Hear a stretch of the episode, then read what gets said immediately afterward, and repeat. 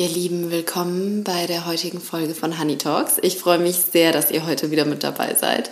Bei dieser ganz besonderen Folge, nämlich dem ersten von hoffentlich vielen Interviews, das ich gestern für diesen Podcast führen durfte.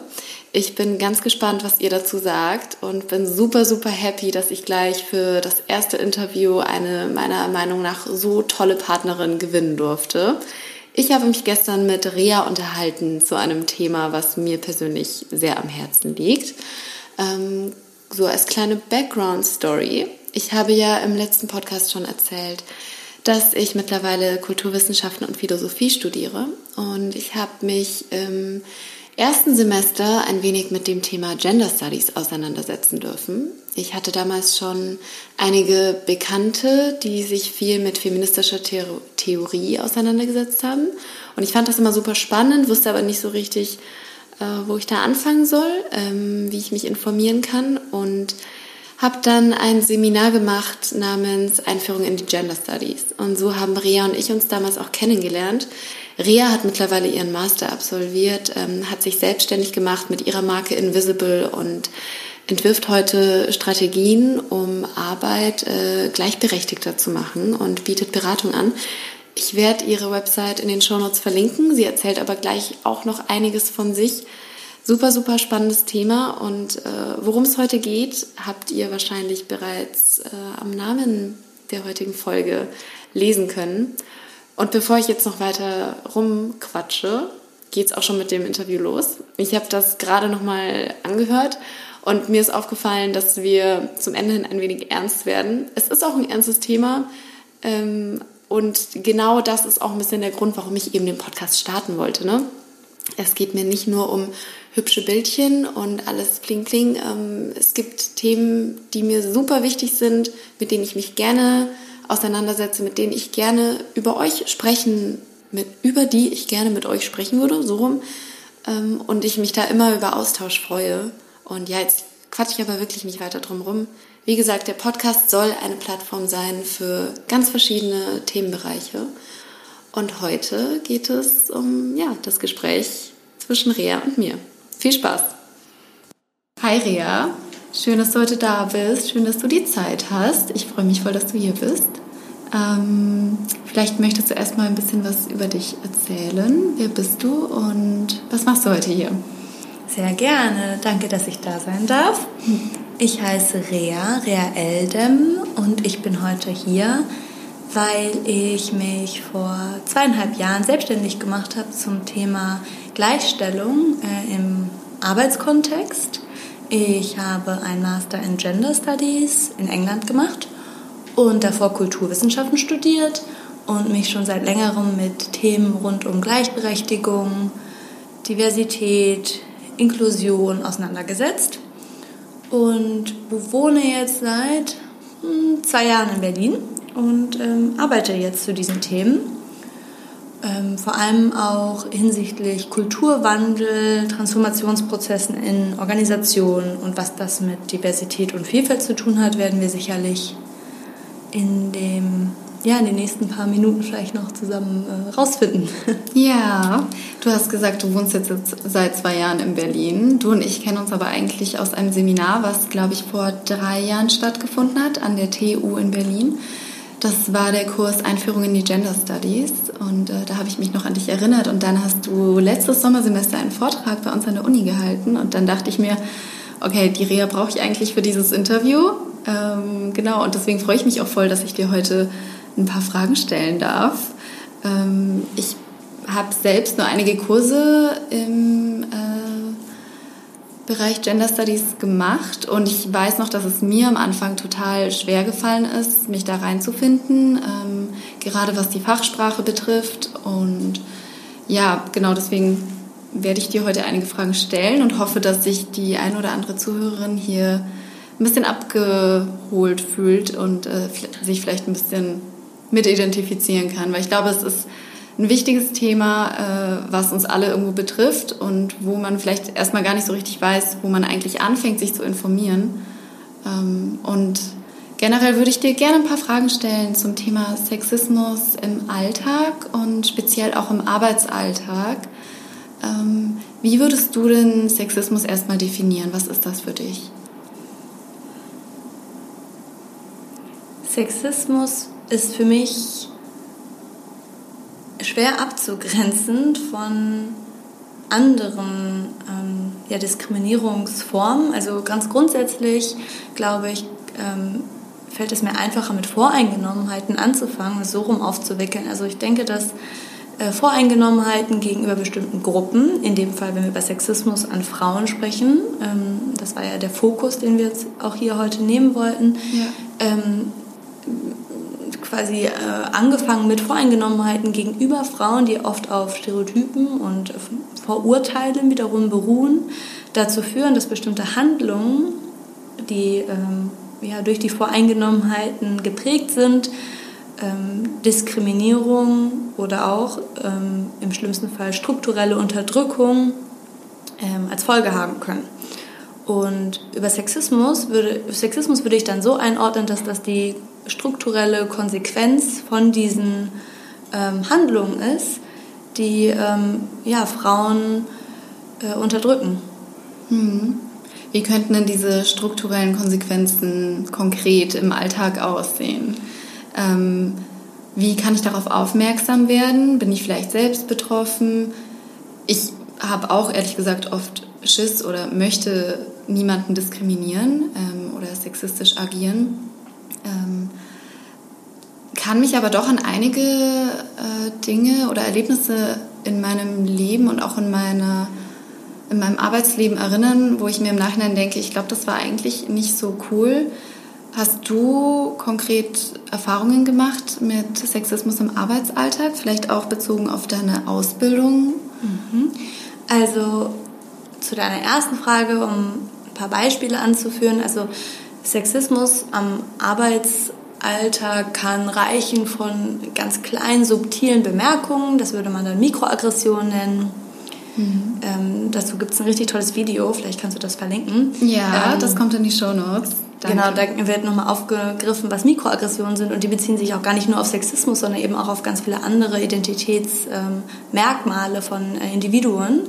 Und bei Mikroaggressionen geht es dann darum, dass ja, das Video sagt, die sind wie Mosquito-Bites, also wie Mückenstiche und manche Menschen werden mehr gebissen als andere. Mhm. Und eine Mikroaggression kann sowas sein wie dass eine Person mit einer ähm, bestimmten Herkunft immer wieder gefragt wird, wo sie herkommt, ob sie wirklich aus Deutschland kommt. Das kann aber in dem Kontext Sexismus auch heißen, dass eine Frau immer wieder auf ihre Brüste angesprochen wird oder immer wieder komplimentiert wird für irgendwie ein körperliches Attribut.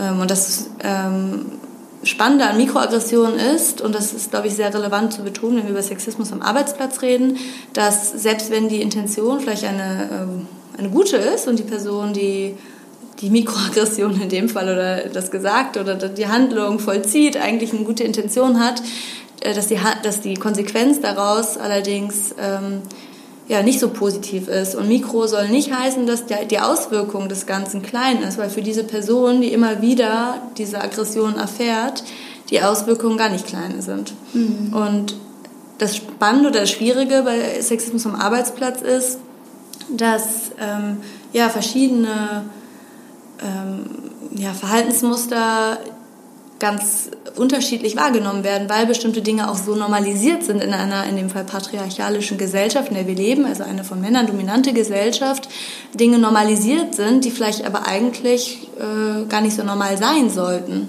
Also blöd gefragt, jetzt so als Beispiel eine Frage wie, was ist denn heute los mit dir? Hast du etwa deine Tage? Ist dann Mikroaggression. Genau. Und hast du dann einige konkrete Beispiele so in deiner Ausbildung mitbekommen? Du hast ja auch in England studiert, ne? Genau.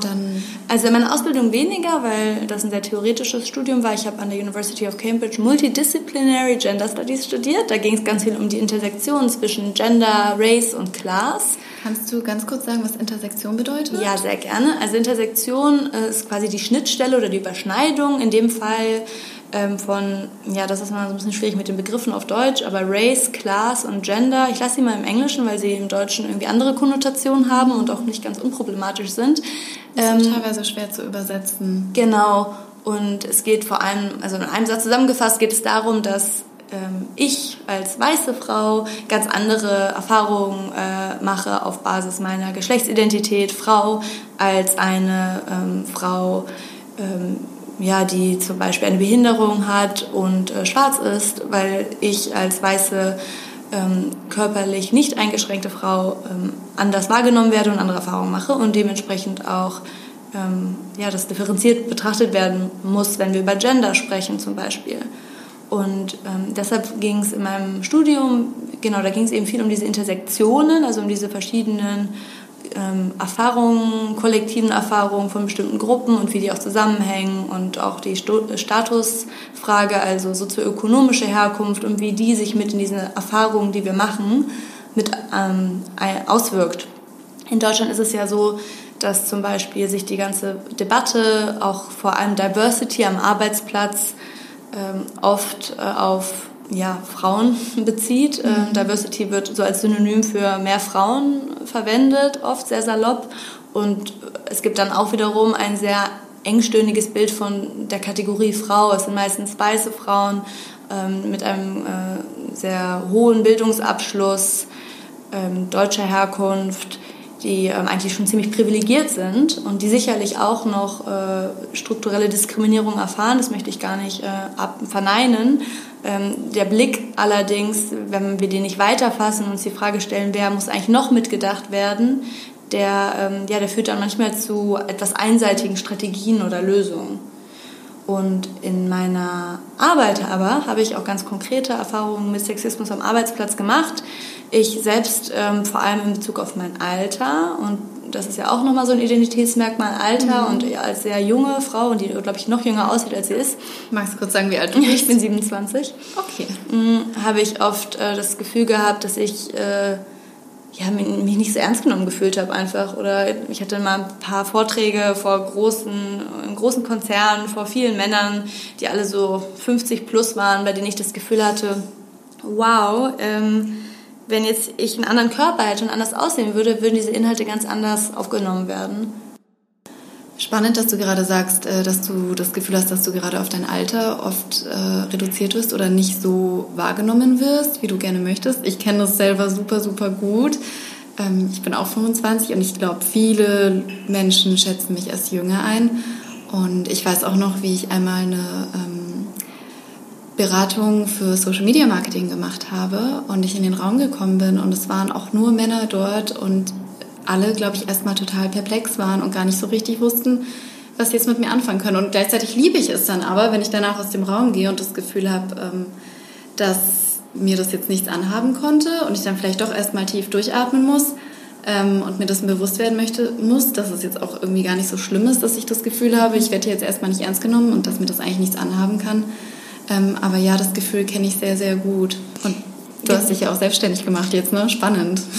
Ja, das stimmt. Ja, sehr spannend. Und ich glaube, du hast voll recht, dass das eigentlich auch was Positives sein kann, wenn man es dann umdreht. Gleichzeitig ist natürlich trotzdem der Druck umso höher, weil ich das Gefühl habe, ich muss mich beweisen, ich muss irgendeiner Prämisse, die im Raum steht, gerecht werden. Ja, und manchmal ähm, erhöht das dann vielleicht auch einen Druck, wobei ich natürlich auch selbstkritisch sagen muss, dass das ja wiederum auch meine Voreingenommenheit gegenüber den Leuten ist, die vor mir sitzen. Es ist so eine internalisierte Voreingenommenheit, dass ich denke, die nehmen mich nicht ernst. Vielleicht stimmt das ja gar nicht. Und ich glaube, dass das auch manchmal dann so ein äh, Henne-Ei-Problem wird und mhm. so ein Kreislauf. Aber es gibt auf jeden Fall auch ganz konkrete Sexismus-Dinge, die ich mitbekommen habe, auch jenseits von Alter. Also ich habe ein großes Projekt gemacht äh, im Hochschulkontext und in verschiedenen Interviews wurden mir wirklich haarsträubende Dinge erzählt von äh, Mitarbeiterinnen, ähm, wo ich echt mich gefragt habe, krass, das ist echt irgendwie gang und gäbe in Deutschland, 2019 war das. Mhm. Also von ähm, Frauen, die einfach die ganze Zeit mit Kosenamen am Arbeitsplatz von ihrem Chef ähm, bezeichnet werden. Süße, Sweetie, Darling, über... Mäuschen. Genau, über ganz konkrete, ähm, auch wirklich explizite ähm, körperliche Handlungen, Kitzeln oder super unangenehme Dinge. Ähm, oder eine andere Frau hat mir erzählt, dass in ihrem Team die Männer irgendwie als Team-Event ins Stripclub gegangen sind und das war für sie super unangenehm, weil sie wow. dann so die Wahl hatte, okay, entweder ich bin jetzt hier die Spaßverderberin oder ich mache bei etwas mit, was ich eigentlich nicht gut finde. Das war übrigens nicht nur für sie unangenehm, sondern sicherlich auch für den einen oder die andere weitere Kollegin. Äh, also oft geht es ja nicht nur um Frauen, sondern diese Muster, die da reproduziert werden, die sind ja sicherlich auch nicht förderlich für viele andere Leute, auch Männer und auch alle anderen äh, Menschen diverser Gender, die sich davon entweder selbst angegriffen fühlen oder die langfristig davon benachteiligt werden, weil bestimmte ja, Verhaltensweisen incentiviert werden, die eigentlich äh, ja, Gleichstellung und Gleichberechtigung unterminieren. Gerade diese Kosenamen, ich kenne das echt richtig gut und das ist mir, äh, muss ich jetzt mal so sagen, schon richtig oft bei der BVG passiert oder am Schalter, wenn ich mein Ticket holen wollte. Oder auch ehrlich gesagt erst letzte Woche wieder bei der Post, ähm, als ich mit äh, junge Dame angesprochen wurde und getadelt wurde, wo ich mir denke, ähm, ich bin eine erwachsene Frau und ich möchte nicht so genannt werden. Muss jetzt aber auch ganz ehrlich sagen, dass es mir dann oft in der konkreten Situation schwerfällt, zu reagieren.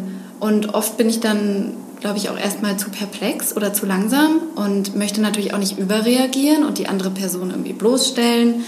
Ähm, hast du da vielleicht einen Tipp, wie man in der Situation konkret reagieren kann, ohne jetzt das Gefühl zu haben, du möchtest die andere Person bevormunden oder du möchtest eine Szene machen oder wäre es vielleicht sogar mal okay, eine Szene zu machen?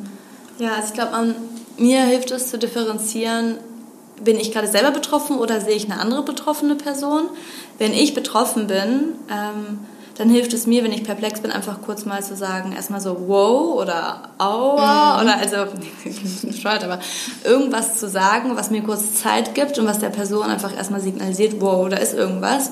Weil, wie gesagt, als ich angefangen habe, von Mikroaggressionen zu sprechen, und es trifft aber auch auf, ähm, ja, auf andere, ähm, vielleicht schon explizitere Formen von Diskriminierung zu, ähm, die Intention ist ja oft nicht äh, die gleiche wie, ähm, ja, wie der Outcome sozusagen. Hm. Wobei ich nicht sagen will, dass die Intention immer gut ist. Ich glaube, es gibt natürlich einfach auch Menschen, die explizit ähm, ja, sexistisch denken und das dann auch, die wirklich auch ähm, frauenfeindlich sind und das entsprechend so rüberbringen wollen.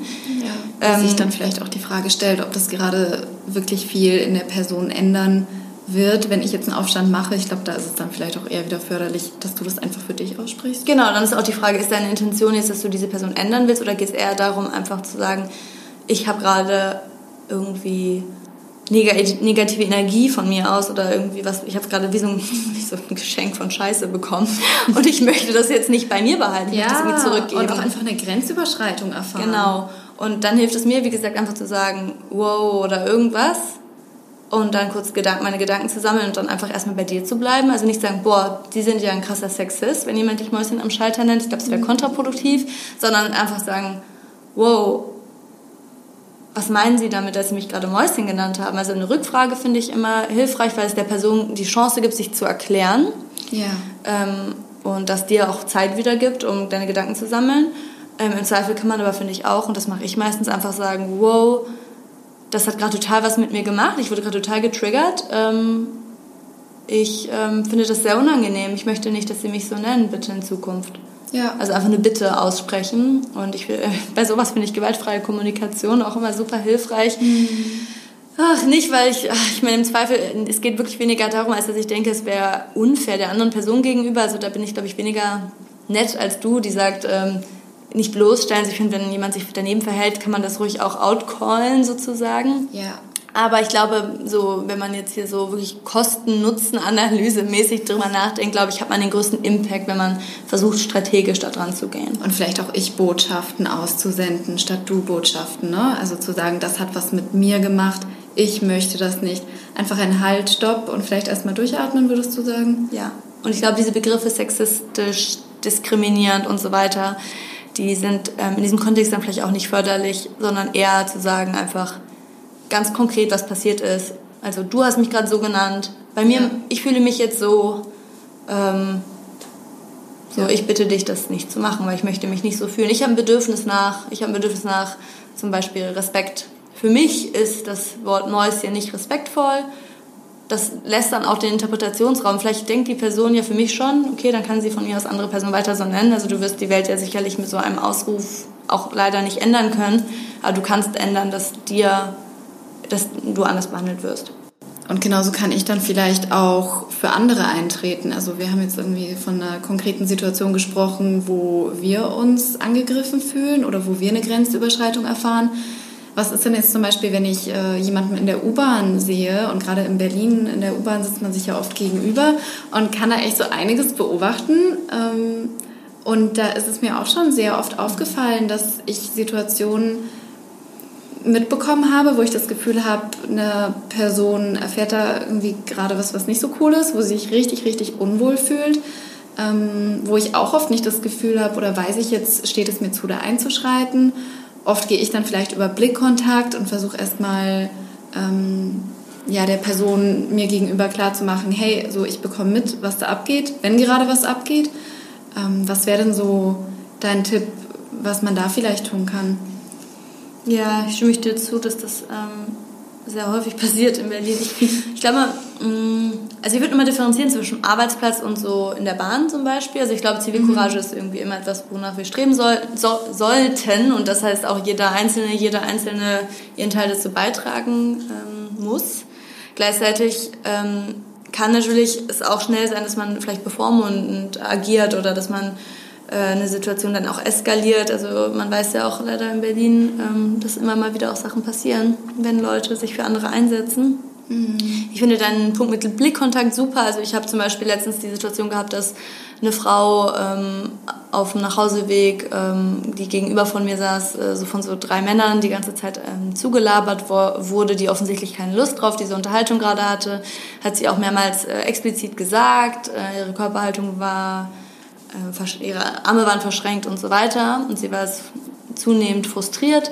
Und ich habe mich dann einfach dahingestellt, die waren aber auch ziemlich voll, angefangen mit ihr über was anderes zu reden, mhm. wo sie gerade herkommt und so weiter. Und ich glaube, das sind so ganz kleine Sachen, die dann signalisieren, so hey, ich krieg das gerade mit, du bist nicht alleine. Und ich habe trotzdem jetzt keinen Konflikt gesucht mit diesen drei Männern. Ähm, ja, ich glaube so, ja, es klingt jetzt so leicht, aber ich habe tatsächlich auch oft äh, Situationen in Berlin, wo ich total überfragt bin und mich äh, sehr überfordert fühle. Same. Ja, und am Arbeitsplatz, glaube ich, ist es nochmal komplexer, weil da ja dann auch Machtgefälle im Spiel sind, Hierarchien. Ähm, yes. Und ich glaube, da ist es umso wichtiger, sich vorher auch mit der Person abzuchecken. Also wenn ich mitbekomme, dass dir immer wieder was passiert, dann würde ich vielleicht eher mit dir kurz mal sprechen, so hey, mir ist aufgefallen, dass, weiß ja. nicht, Otto, Hans, wie auch immer, Thomas, die ganze Zeit zu dir Mäuschen sagt, wie ist das für dich? Und dann hast du die Chance, mir zu sagen, als vertraute Kollegin, mhm. boah, das fuckt mich mega ab. Und dann kann ich das nächste Mal sagen, okay, wie wäre es, wenn ich, ne? Also, dass man so ein bisschen mehr miteinander in Dialog tritt, weil ich glaube, da kann ich jetzt nur für mich sprechen. Ich fände es ziemlich unangenehm, wenn ich in einem Meeting bin, was zum Beispiel oft passiert und ich sage zum Beispiel, ein, äh, ich gebe einen Beitrag, ein Mann sagt den gleichen Beitrag und dann sagt der Chef plötzlich, oder auch die Chefin, ich meine, Frauen verhalten sich ja manchmal auch diskriminierend. Ähm, ach ja, danke ähm, Thomas, dass du das gerade so gut gesagt hast, obwohl es meine Idee war. Das ist auch so ein typischer Bias, den, der oft passiert in ah, so Meetingsituationen, dass ähm, quasi die Idee dann plötzlich von jemand anderem kommt, obwohl jemand anders das schon gesagt hat. Mhm. Und ich glaube, dann zum Beispiel würde ich das aber blöd finden, wenn du, wenn jetzt jemand anders im Raum sagt, hey, was hat doch Rea gesagt? Also dann fühlt man sich ja vielleicht auch wie so ein kleines Kind, die jetzt irgendwie groß hochgehalten werden muss. Also ich glaube, da muss man eine Balance finden, wie man miteinander stark sein kann und sich gegenseitig supporten kann. Und ich würde auch Frauen gerade ermutigen, dass sie miteinander in Dialog treten, Allyship. Ich glaube, leider oft führt es dazu, weil Frauen auch so wenige Aufmerksamkeitsräume bekommen, dass sie dann auch leider miteinander in Konkurrenz stehen oder sich so ja. fühlen, als müssten sie sich gegenseitig ähm, auch noch runter machen. Also dass man echt versucht, ja, sich gegenseitig zu supporten. Ja, in jeglicher Hinsicht. Und gerade dieser Konkurrenzkampf ist was, was ich selber schon total mitbekommen habe, auch im Arbeitsleben. Ähm, was dann total schade ist, ähm, weil ich habe dir ja vorhin auch schon erzählt, dass ich auch schon das Gefühl hatte, dass ich gerade als Auszubildende oder als Praktikantin vielleicht gar nicht so viel ähm, in so einer Hierarchie zu sagen habe. Und gerade wenn mir dann was passiert, hätte ich mir eine Kollegin wie dich echt richtig doll gewünscht, mhm. äh, die mich vielleicht mal anspricht äh, und fragt, ob da alles in Ordnung ist. Ja. Und das Gleiche gilt ja auch ähm, über Gender hinaus. Ne? Also es gibt ja. ja auch ganz viele andere möglich, mögliche Voreingenommenheiten, die man am Arbeitsplatz so beobachtet, wenn ich sehe, äh, irgendwie in unserer äh, Meetingkultur gucken sich irgendwie immer nur drei von vier Leuten die ganze Zeit in die Augen und die andere Person wird nicht so richtig involviert. Das können ja so ganz kleine Sachen sein. Mhm. Ähm, das kann die Frage nach den Toiletten sein am Klo, also äh, die Toiletten am Klo, die Toiletten am Arbeitsplatz, wenn die binär sind und ich weiß, es gibt hier eine Person, oder es gibt vielleicht noch keine, aber wird dann vielleicht auch irgendwie keine geben, ähm, die kann sich nicht repräsentiert geben. fühlt, dass ich einfach versuche, mich selbst zu hinterfragen und unsere ja, Arbeitskultur und das äh, einzubringen. Aber das funktioniert natürlich auch nur, wenn man eine offene Arbeitskultur hat. Ja. Und die kann man auch nicht als Individuum ändern. Sich selbst zu hinterfragen ist auch so ein ganz wichtiger Punkt. Ähm, wir sprechen hier jetzt gerade vor allem aus einer weiblichen Perspektive, weil das natürlich auch die ist, die wir so erfahren können und wo wir viele Erfahrungen gesammelt haben. Ähm, ich bin mir aber auch sicher, dass ganz viele männliche Kollegen äh, Diskriminierung am Arbeitsplatz erfahren. Hast du da vielleicht so konkrete Beispiele oder könntest du mir vielleicht so einen Tipp geben, wie ich mich da selber immer wieder checken kann, ähm, dass ich auch ja respektvoll mit allen umgehe? Ja, also ich glaube, Diskriminierung am Arbeitsplatz oder auch Sexismus selbst ähm, erfahren sicherlich alle Gender und ich glaube tatsächlich vor allem, klar, Frauen mehr als Männer, aber ich glaube nicht-binäre oder Transindividuen noch viel mehr als Frauen oft ähm, oder Transfrauen in dem Fall. Ich glaube, dass ähm, Männer, was Sexismus angeht, ähm, sicherlich auch äh, Erfahrungen machen können, dass Sexismus als Begriff irgendwie so eine systemische Komponente hat der Unterdrückung, wäre ich da vorsichtig. Aber mhm. sicherlich gibt es auch Situationen, die für Männer unangenehm sind. Also ich habe letztens zum Beispiel mitbekommen, das war in einer Bar, das war jetzt nicht am Arbeitsplatz, da hat eine ähm, Kellnerin quasi meinem äh, Kumpel, mit dem ich in der Bar saß, an den Hintern gelangt und das war für ihn auch eine super krasse Grenzüberschreitung, der nicht wusste, wie er damit umgeht. Und ich glaube, dass in dem Fall sicherlich dann auch oft das Sprechen darüber nochmal mehr tabuisiert ist.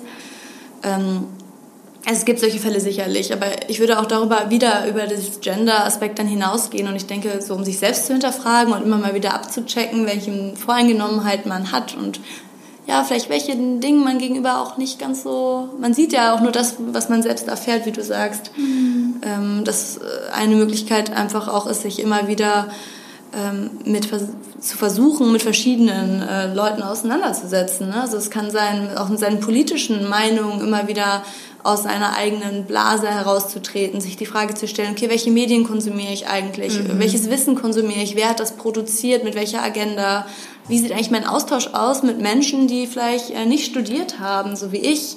Wie sieht mein Austausch aus mit Menschen, die eine andere ethnische Herkunft haben als ich? Wie viele Menschen in meinem aktiven Umkreis kenne ich, die eine Behinderung haben? Mhm. Und wenn ich dann bei allen diesen Dingen merke, dass ich eigentlich eine sehr homogene Freundesgruppe habe und das trifft auf viele Menschen zu, gerade in Zeiten der Digitalisierung und unseren Filterbubbles, in denen wir uns so aufhalten. Welchem Algorithmus äh, genau. äh, folge ich? Genau, dass man versucht, sich eben aktiv selbst zu äh, hinterfragen, indem man einfach sich auch mal aus der eigenen Komfortzone bewegt. Mhm. Und das kann ganz man kann ja ganz klar sich überlegen, okay, welche drei Dinge kann ich versuchen zu tun, um mich dagegen so selbst ein bisschen zu ja, herauszufordern. Das kann sowas sein wie, okay, ich werde jetzt immer, wenn ich ähm, zur Bahn laufe, bei mir zum Beispiel, äh, mit den Leuten im Trödelladen ein bisschen quatschen und fragen, was sie gerade so beschäftigt. Ja, also es kann ja super unterschiedlich aussehen, je nachdem, welche Möglichkeiten man hat und welche ja, welche spezifischen Lücken man vielleicht so hat in seiner eigenen Wahrnehmung. Was vielleicht außerhalb der eigenen Komfortzone liegt. Total. Ja.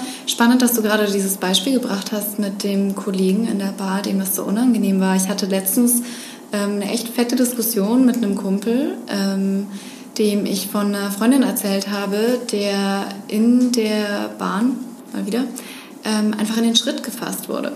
Und ähm, also er war da mit mir irgendwie einer Meinung, dass es absolut nicht in Ordnung war und hat dann aber wirklich selbst gesagt, dass er das selber, glaube ich, gar nicht so schlimm fände, wenn ihm jemand mal an den Hintern fasst. Ähm, und meinte dann irgendwo, er würde das vielleicht sogar als Kompliment sehen. Also über diese ganzen Aussagen, ob er sich da vielleicht einfach super unsicher war, was ich da jetzt für, mit ihm für ein Gespräch führen wollte, ähm, ja, kann man auch nochmal drüber sprechen. Aber generell diese Aussage, komm, es war doch ein Kompliment oder jetzt zick mal nicht so rum oder es ist doch nur nett gemeint. Gerade wenn es darum geht, äh, dass Frauen irgendwie oft auf ihr Äußeres und auf ihre Sexualität äh, heruntergeschraubt werden oder diskriminiert werden. Ähm, was sagst du zu der Aussage, zick mal nicht so rum, war doch nett gemeint oder du siehst doch hübsch aus, jetzt hab dich mal nicht so oder also was, was denkst du dazu? Ich glaube, es hilft dann auch wieder auf diesen Unterschied zwischen Intention und äh, Wirkung zu verweisen Und dann eben auch ganz klar zu sagen, also es mag ja auch ähm, in dem Fall Männer geben, die es toll finden, an, an Fuß gegrapscht zu werden in der Bahn. Aber nur wenn es einen Mann gibt oder von mir ist auch mehrere, dann heißt das natürlich nicht, dass alle das gut finden. Ja. Und ich finde immer diese Argumentation, also wenn jemand mir eine, so eine Argumentation entgegenbringt, das ist ja wieder dieses typische, eh, nee, nee, ich, ich bin nicht rassistisch, ich habe auch einen türkischen Freund oder ich, ähm, ja, oder ich, ich, ich bin nicht frauenfeindlich, ich ähm, chill voll viel mit äh, dieser Gruppe. Also es wird ja total oft angeführt, ja. so als Totschlagargument, vermeintliches Totschlagargument ähm, von Menschen. Und ich finde es, ja, also was man dazu sagen kann, ist, glaube ich, einfach, dass das nichts darüber aussagt. Also ich kann noch so viele Freunde in einer bestimmten Identitätsgruppe haben oder sogar selbst dieser Gruppe zugehörig sein. Wenn ich mich auf eine bestimmte Art und Weise verhalte, kann das trotzdem auf diese Person, mit der ich gerade interagiere, total die vehementen Folgen haben. Ja. Also ich glaube, nur weil von mir aus irgendjemand es toll findet, ähm, Süße genannt zu werden oder es nicht schlimm findet, berechtigt das auf keinen Fall irgendeinen Mann, mich Süße zu nennen. Nee. Und ich glaube, es hilft dann einfach, das so zu sagen. Also ich, wenn man sehr wohlwollend ist, könnte man natürlich auch noch sagen, ich glaube dir, dass du gar keine schlechte Intention hast. Bei mir kommt es gerade trotzdem so und so an, deshalb möchte ich das für mich nicht. Mhm. Das wäre aber sehr wohlwollend. Ey, mega spannend. Ähm, und wo wir schon gerade dabei sind, Kannst du vielleicht noch mal so mit deinem Hintergrundwissen erklären, warum es so ist, dass gerade Frauen immer so auf ihre Sexualität reduziert werden? Oder ich habe auch das Gefühl, wenn du jetzt eine Frau beleidigen möchtest, dann geht das immer auf ihr Äußeres zurück, irgendwie auf ihr Gewicht oder ihr Aussehen oder eben ihre Sexualität. Und bei Männern ist das irgendwie nicht so, habe ich das Gefühl. Hm, oder ist mir zumindest schon oft aufgefallen. Ja, das hat sicherlich ähm, historisch gewachsene äh, gesellschaftliche Gründe, dass ähm, Frauen ähm, ja auch deshalb berufstechnisch tatsächlich benachteiligt sind, weil sie einfach über einen sehr langen Zeitraum ähm, ja nicht arbeiten durften, ähm, bestimmte andere Rollen ihnen auch vorenthalten wurden in der Gesellschaft, weshalb sicherlich das Bild der ja, der Frau, die ähm, in dem Fall für Carework zuständig ist, ähm, und für vor allem für ihren Ehemann in einem sehr heteronormativen Familienbild ähm, ja, da ist und best bestimmte Rollen einnimmt, die er eben nicht einnimmt. Also ich denke, das ist viel auf ein sehr binäres Geschlechterverhältnis zuzuführen, in der die eine Hälfte der Gesellschaft die eine Rolle bekommt und die andere die andere. Mhm. Und ähm, daraus speisen sich viele Voreingenommenheiten, die bis heute ähm, ja, gelten, die sicherlich auch nicht ganz loszukriegen sind, solange wir auch immer noch in diesem Mann-Frau-Denken verhaftet bleiben.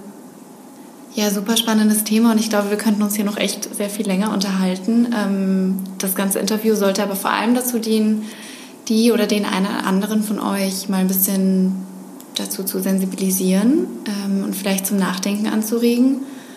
Und ja, wie schon gesagt, ich finde gerade Gender Studies ähm, ist ein Thema, wo ich mich am Anfang ein bisschen schwer getan habe oder das Gefühl hatte, ähm, ich gehöre da nicht so richtig dazu oder ich weiß nicht so richtig, wo ich anfangen soll, mich zu informieren. Es ist aber was, was mir voll wichtig ist und am Herzen liegt. Und ähm, ja, deswegen werde ich euch vielleicht noch ein paar spannende Websites und vielleicht auch Tipps von Rea in die Shownotes packen. Und ähm, ja, hier wird sich nicht, jetzt nicht Süße genannt, ähm, mhm. aber vielen, vielen Dank, dass du heute hier bist und dass wir gesprochen haben. Ja, vielen Dank für die Gelegenheit. Also ich finde es auch ähm, sehr wichtig, einen Diskurs zu führen, der vor allem alle abholt, weil ich auch das Gefühl habe, diese ganzen Debatten rund um auch Sprache, ähm, vor allem Sprache, ähm, werden gerade total ähm, ja, heiß diskutiert, aber oft äh, über bestimmte Köpfe hinweg, was dann auch zu solchen, ja, vor allem aus der rechten Ecke kommenden ähm, ja, Ausrufen wie darf man gar nichts mehr sagen, die Sprachpolizei und so weiter führt. Mhm. Ähm, ich glaube, dass das ziemlich beunruhigend, also für mich ist das sehr beunruhigend ähm, und ich frage mich, wie ich und wir, und ich glaube dann, dafür sind solche Formate gut geeignet, ähm, ja, auch über die akademischen Grenzen hinaus äh, darüber reden können und müssen. Weil es gibt ja so viel Wissen. Das hat mich auch dazu übrigens motiviert, nicht ähm, zu promovieren, so wie sehr viele, eigentlich alle in meinem Master in England, alle wollten promovieren. Ich irgendwie einfach gemerkt habe, es gibt so viel Wissen und dieses Wissen sickert so überhaupt nicht äh, durch äh, und bleibt total in diesem komischen Turm verhaftet. Ja, in dieser Bubble. Und dann geht es vielleicht auch einfach darum, nicht weiter zu diskriminieren, sondern wirklich irgendwie alle abzuholen und allen Verständnis entgegenbringen zu können und niemanden auszuschließen. Und im Zweifel, denke ich, muss man, oder möchte, würde ich mir wünschen, dass einfach alle, die vielleicht manchmal eine Situation sehen, bei der sie sich unsicher sind oder ein doofes Bauchgefühl haben, einfach fragen, einfach einen Dialog aufmachen. Ja, miteinander einfach, reden. Ja, voll. cool. Okay. Das war ein schönes, äh, schöner, schönes Ende. Ist es wirklich. Danke dir. Vielen Dank. So, ihr Lieben, das war das Interview zwischen Rea und mir. Ich bin, wie gesagt, super dankbar, dass ich gleich für die erste Folge so eine kompetente, coole, super interessante Person gewinnen durfte. Wenn ihr mehr über Rea erfahren wollt, dann guckt gleich mal in den Show Notes vorbei. Ich bin, wie gesagt, sehr, sehr, sehr gespannt auf euer Feedback und auf den Austausch mit euch. Äh, danke für eure Zeit. Vielen Dank fürs Zuhören und fürs Einschalten. Und bis zum nächsten Mal. Ciao.